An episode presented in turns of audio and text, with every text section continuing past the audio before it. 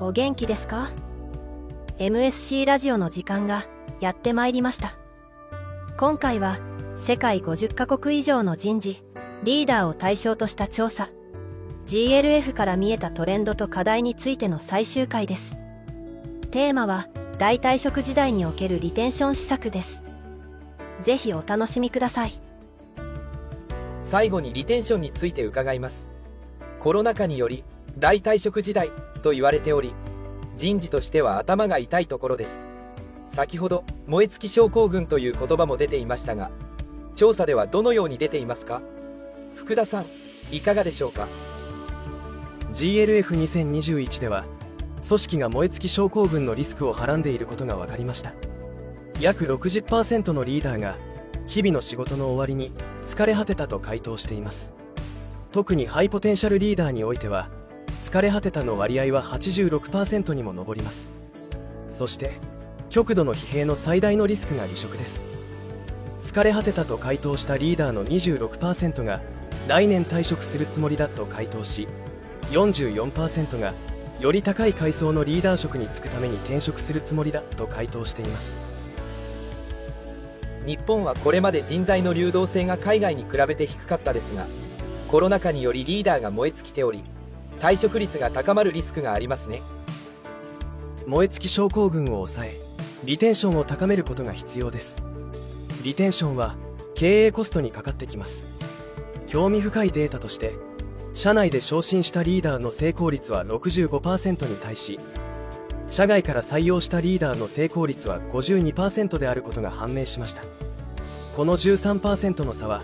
事業の成功に直結します。そして自社のリーダーの質が高いと評価した組織はそうでない組織より離職率が低い傾向があります。リーダー登用の成功率を高めていくにはどのようなことが必要ですか？アセスメントが非常に重要です。社外から採用されたリーダーは企業文化や社内人脈において不利な状況だけではなく自身の能力についての客観的認識が十分ではない場合が多くあります。そのため早急にリーダーの強み弱みを診断し育成計画を立てることが必要です。社内昇進の場合は会社の文化や価値観などに馴染みがあるというメリットはありますがここでも社外採用者同様にしばしば自分の長所短所を把握していないケースが見られます。そこでしっかりとアセスメントをして企業が伸ばしてほしい能力を本人に伝え共に能力開発をすることが大切です。実際に社内から昇進したリーダーの成功率が平均以上の組織はそうでない組織に対してアセスメントを活用している率が25%も高いことが分かっています。個人の強み弱みというだけではなくビジネス戦略に照らし合わせて伸ばすべき能力を特定すべきということですね。その通りですね。本人が伸ばしたいスキルと企業が必要とするスキルに不一致が見られる場合がよくあります。そこは本人に説明し learning contract を結ぶことが重要でしょう。ただ退職率が高まっている今優れたリーダーもメンバーの離職を経験する可能性がありますどのようにリテンションの対策をしていけばいいのでしょうか？GLF2021 ではリテンションへの対応に役立つリーダーシップスキル3つを特定しました。それは権限以上とエンパワーメントリモートチームの主導デジタル感覚です。これらのスキルは離職率が上昇した時にリーダーが迅速に体制を立て直すのに役立ちます。たくさんお話をお聞かせいただきありがとうございました。最後にお二人から人事の方々へのメッセージと GLF 調査協力のメリットについてお話しいただけますでしょうか？ビジネス戦略と人事戦略をどうアラインさせていくかにつきます。会社それぞれに文化はありますが戦略が変われば当然文化も変わります。そのためあまり既存の文化に固執しすぎずもしその文化がイノベーションを阻害しているのなら変えていくことも必要です。2022年4月4日から GLF2023 の調査を開始いたします。毎回実施する経年的テーマの他に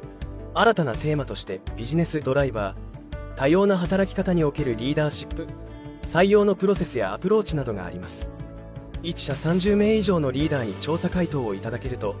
自社のデータを競合や世界のリーディングカンパニーと比較できるベンチマークレポートを無料提供いたします。今人材育成に逆風が吹いています。求められるビジネス成果は高くなっていますが労働人口の減少により特にミドルマネージャーのレベル感が低下していることは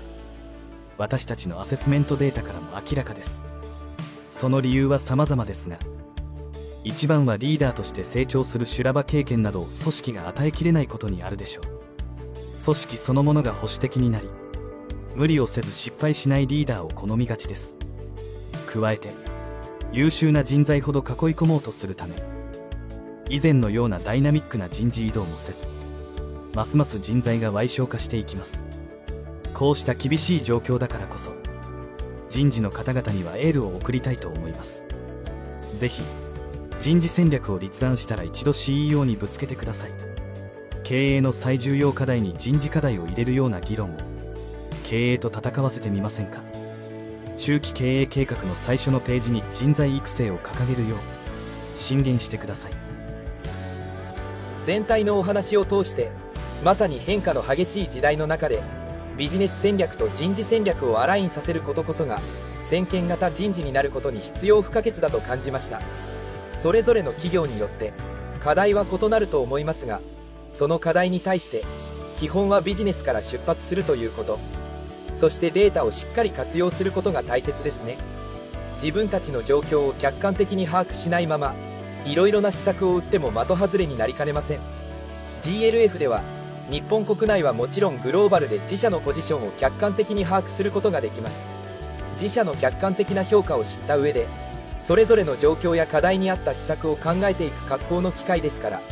ぜひ GLF2023 に参加していただきたいですね。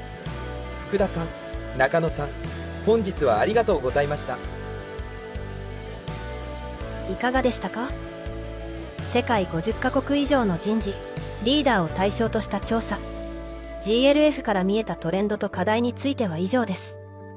次回の MSC ラジオでまたお会いしましょう。